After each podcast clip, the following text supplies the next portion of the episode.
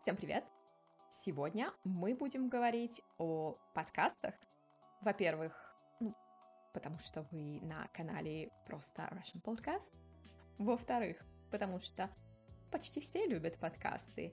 И в-третьих, потому что это мощный ресурс для изучения и практики иностранного языка.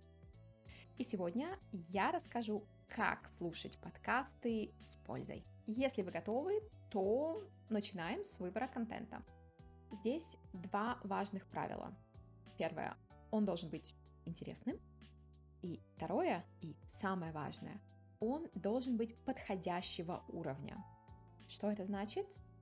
Эпизод подкаста не должен быть слишком легким или слишком сложным, а количество новых слов не должно быть пугающим. Кстати, маленький спойлер. Иногда я не следую этому правилу, а почему я это делаю, расскажу чуть позже. Если у вас высокий уровень, то есть B2 и выше, то вы уже можете слушать аутентичные материалы. Как я сказала ранее, важно, чтобы вы выбирали темы, которые вам интересны. Например, так выглядит мой список на Spotify. Здесь подкасты на венгерском, португальском, хорватском и один на английском. В основном они про путешествия, книги и психологию. Чтобы найти авторов, которые мне могут быть интересны, я использую подкаст Addict. Что я делаю? Выбираю язык, русский, листаю вниз. Здесь разные категории. Например, я хочу слушать про искусство. И теперь у меня список подкастов из этой категории. Затем я обычно читаю описание и пару минут слушаю эпизод, чтобы понять, приятен ли мне голос ведущего. Для меня это очень важный момент.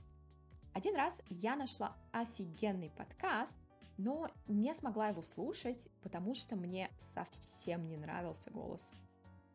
Если вы начинающий, то не грустите. Выбирайте специальные адаптированные подкасты, которые созданы для людей, которые изучают русский язык. Часто в названии эпизода авторы пишут уровень, поэтому вы без проблем можете выбрать тот, который подходит именно вам. Например, в своем э, подкасте я записываю много эпизодов для тех, у кого уровень А1 и предлагаю слушать не абстрактные истории, а делюсь своими мыслями и своим опытом. Например, в эпизоде «Странная еда» я рассказываю о путешествии в Китай и какую еду мы с подругой там попробовали. В эпизодах для начинающих я обычно говорю чуть медленнее, чем обычно, потому что хочу, чтобы вы могли сфокусироваться на истории, и осознать, что уже на этом уровне вы можете многое понимать, а значит и сказать тоже. Но об этом чуть позже. Итак, вы нашли идеальные подкасты. И что с ними делать теперь? Есть два варианта. Первый – это так называемое экстенсивное слушание. Ваша главная задача – понять общий смысл того, что вы слушаете, не пытаясь переводить на все незнакомые слова.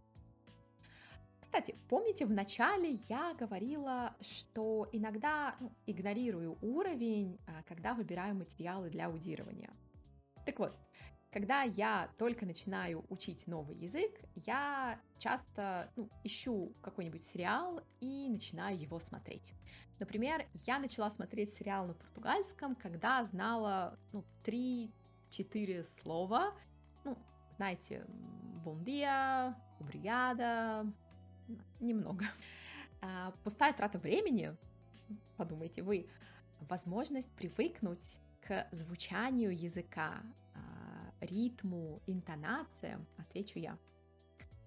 А, да, сериалы для этой цели более эффективны, потому что ну, у вас есть картинка, которая помогает удерживать внимание. Но это не значит, что вы не можете использовать и подкасты. Второй вариант – активная работа с аудио и транскриптом. Этот вариант э, позволит не только улучшить э, навык аудирования, но и прокачать говорение, а также расширить словарный запас. Базовая структура работы с эпизодом может быть следующей. Сначала послушайте весь эпизод. Постарайтесь понять на общую идею. Помните про экстенсивное слушание? Угу.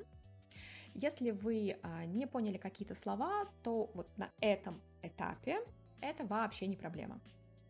После прослушивания расскажите вслух, да, это важно, о чем был эпизод.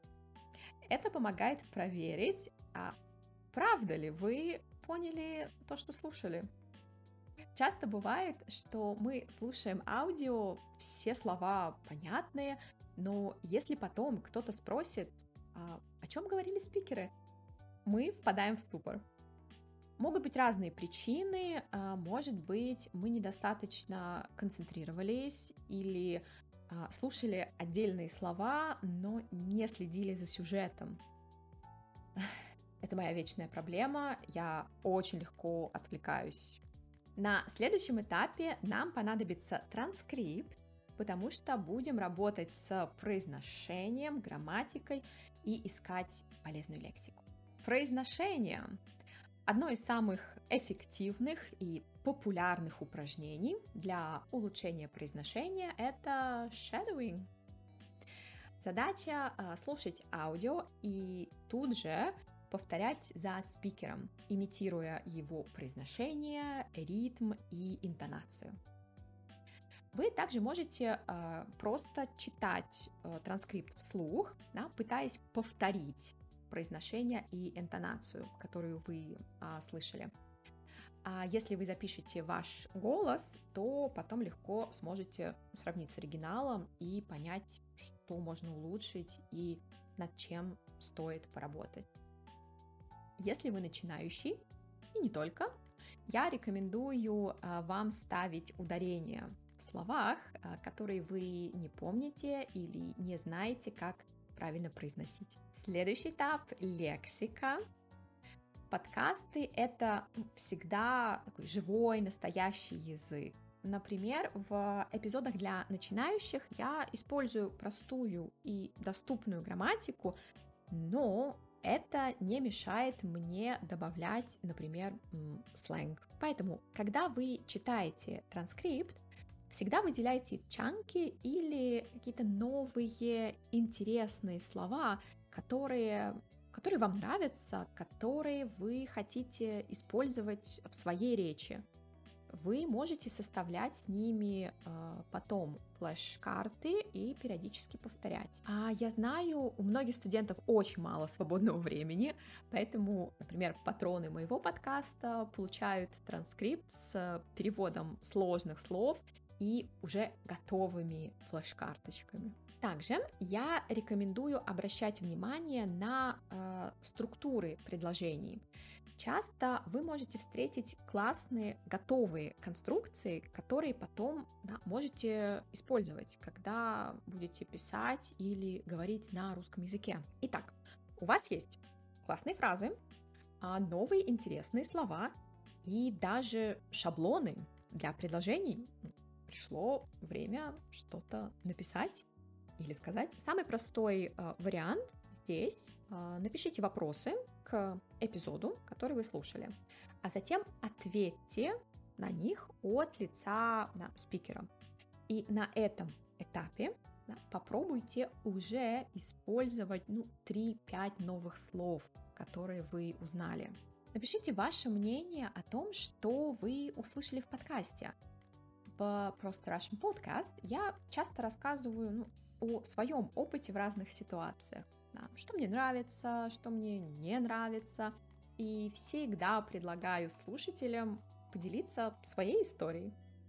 Как вариант, а, вы можете сначала написать историю, а затем рассказать вслух. У вас есть преподаватель или языковой партнер, предложите им обсудить подкаст, который вы слушали. И во время разговора пробуйте использовать новые слова, фразы и разные конструкции. В конце хочу сказать одно. А, пожалуйста, будьте активным участником учебного процесса. Экспериментируйте, пробуйте новые задания, разные методы, приложения, сайты. Только это приведет вас к успеху. А сейчас предлагаю э, вам написать в комментариях, что вы обычно делаете с подкастами, которые слушаете.